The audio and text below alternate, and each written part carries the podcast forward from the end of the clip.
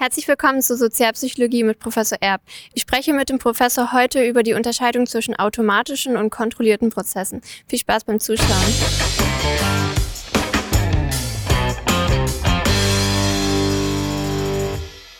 Guten Tag, Herr Professor. Ja, hallo Judith. Wir wollen ja heute über automatische und kontrollierte Prozesse sprechen. Jetzt fragt man sich erstmal, was ist das? Können Sie mal die Unterscheidung zwischen automatischer und kontrollierten Prozessen erklären? Ja, klar, kann ich. Machen Sie das auch?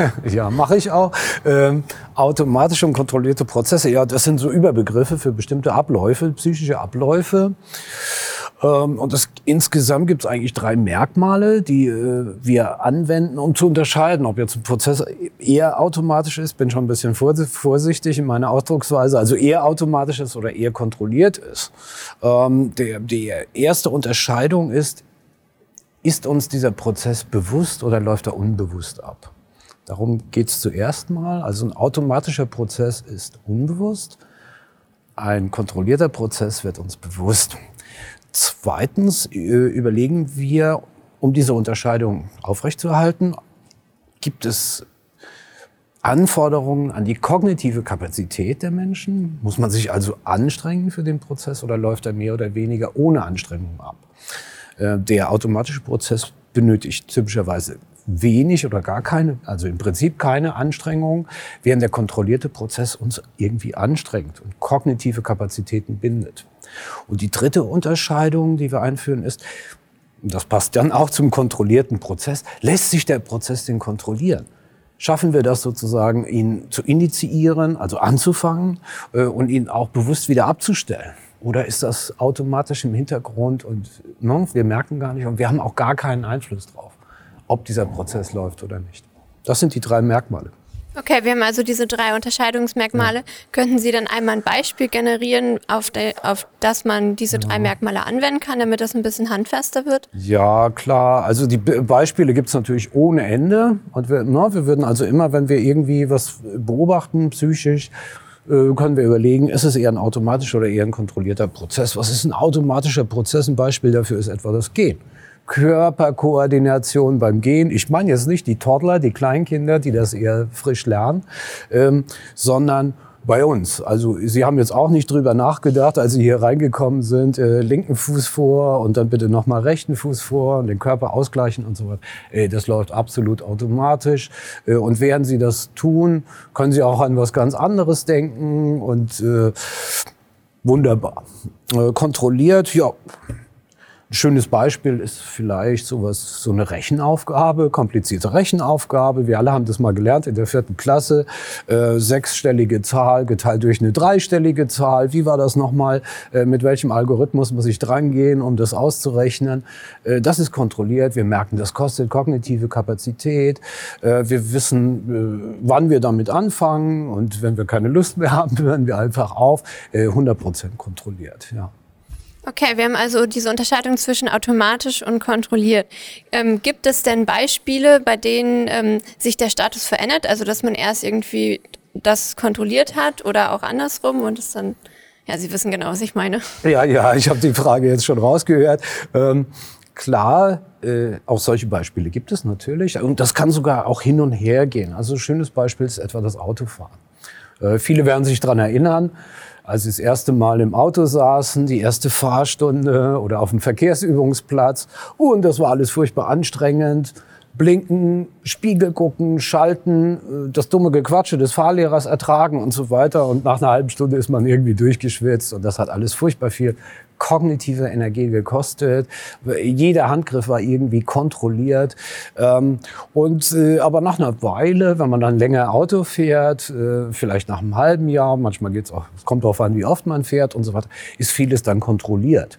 Also das Schalten, wie oft habe ich jetzt geschaltet, als ich hierher gefahren bin, kann ich gar nicht mehr sagen. Also es ist dann automatisch. Das wird dann automatisch. Okay. Ne? Ja, Sie wollten was über Veränderungen hören. Ne? Also es wird die Veränderung kommt dann mit Übung. Das ist das auch, was sozusagen aus dem kontrollierten Prozess einen automatischen Prozess macht, äh, dass wir so etwas üben. Ähm, und äh, irgendwann läuft es automatisch. Dann sitze ich im Auto, irgendwie, ne, die Kumpels hinten trinken Bier und reichen mal äh, die Bierflasche nach vorne. Ich darf natürlich nicht trinken, aber es stört mich gar nicht. Die Musik ist laut auf, aufgedreht. Äh, ich fahre drei, vier Stunden auf der Autobahn, macht mir alles gar nichts aus, was das, weil das sozusagen automatisch abläuft. Ähm, es geht aber auch umgekehrt, dass wir sozusagen jetzt als geübte Autofahrer alles automatisiert haben, aber jetzt kommen seltsame Situationen, äh, vielleicht ein Blaulicht, ich muss anders plötzlich mal fahren, ne, als ich es gewohnt bin. Äh, oder ich fahre durch die Alpen, da gibt es so Straßen, wunderschöne Pässe. Ich fahre sowas gern. Äh, auf einmal wird das alles wieder kontrolliert. Ich muss die Gänge höher ziehen, weil ich den Berg, an, äh, den Berg hinauffahre. Und dann ist plötzlich aus dem automatischen Prozess wieder ein kontrollierter Prozess geworden. Ja, vielen ja, Dank. Es gibt also Veränderungen. Ähm, als letzte Frage würde ich gerne noch wissen, ja. wie man dieses Wissen nutzen kann. Wie man das nutzen kann? Äh, ja, ne, für die Klausur auf jeden Fall. Und da freuen sich unsere Studis, die zuschauen. Äh, aber so äh, im Alltag ist natürlich, kann man versuchen, manchmal ähm, ja so die automatischen Prozesse äh, zu unterbinden bei seinem Gegenüber. Da gibt es schöne Beispiele. Ähm, ein Experiment fällt mir dazu ein. Äh, die verkaufen Lose äh, unter zwei unterschiedlichen Bedingungen. In einer Bedingung heißt es, das Los kostet 3,50 Euro. Und in der anderen Bedingung äh, sagen die, das Los kostet 350 Cent. Und die, 350 Cent, das heißt, diese automatische Reaktion, erstmal Nein zu sagen, und das ist in dem Fall die automatische Reaktion, ähm, die wird natürlich unterbrochen an dieser Stelle. Äh, und äh, in der Folge werden einfach mehr Lose verkauft an dieser Stelle. Ich habe sie auch schon mal äh, äh ausprobiert. Ähm, äh, da gibt's ein schönes Restaurant, die äh, haben leckeren Rehrücken. Und äh, beim ersten Mal anrufen habe ich gefragt, Rehrücken und so weiter, äh, Tisch bestellt.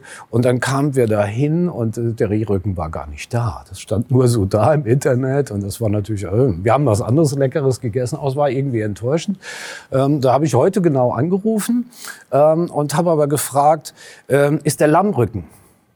Auf der Speisekarte. Und na, in der Hoffnung, dass äh, diese, äh, diese falsche Information beim Ansprechen des anderen äh, den sozusagen aus dem Modus herausbringt, einfach nur eben Ja zu sagen und den Tisch äh, zu reservieren, äh, sondern nochmal genau nachzugucken, ist denn tatsächlich der Rehrücken da?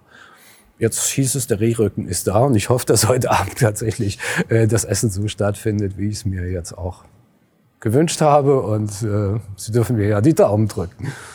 Ja, genau. ja, dann bedanke ich mich ganz herzlich, dass Sie mir die Fragen beantwortet haben und ich wünsche Ihnen natürlich auch einen schönen Abend mit hoffentlich leckerem Rehrücken. Ja, vielen Dank auch. Ähm, und äh, Ihnen zu Hause auch ganz herzlichen Dank fürs Zuschauen. Wenn es Ihnen gefallen hat, lassen Sie einen Daumen für uns da, abonnieren Sie den Kanal. Fällt Ihnen vielleicht auch was ein zum Thema automatische versus kontrollierte Prozesse? Schreiben Sie es auch gerne in die Kommentare. Auch darüber freuen wir uns sehr. Und derzeit beantworten, beantworten wir noch jeden. So viel Zeit haben wir auch. Ganz herzlichen Dank und bis zum nächsten Video. Ciao.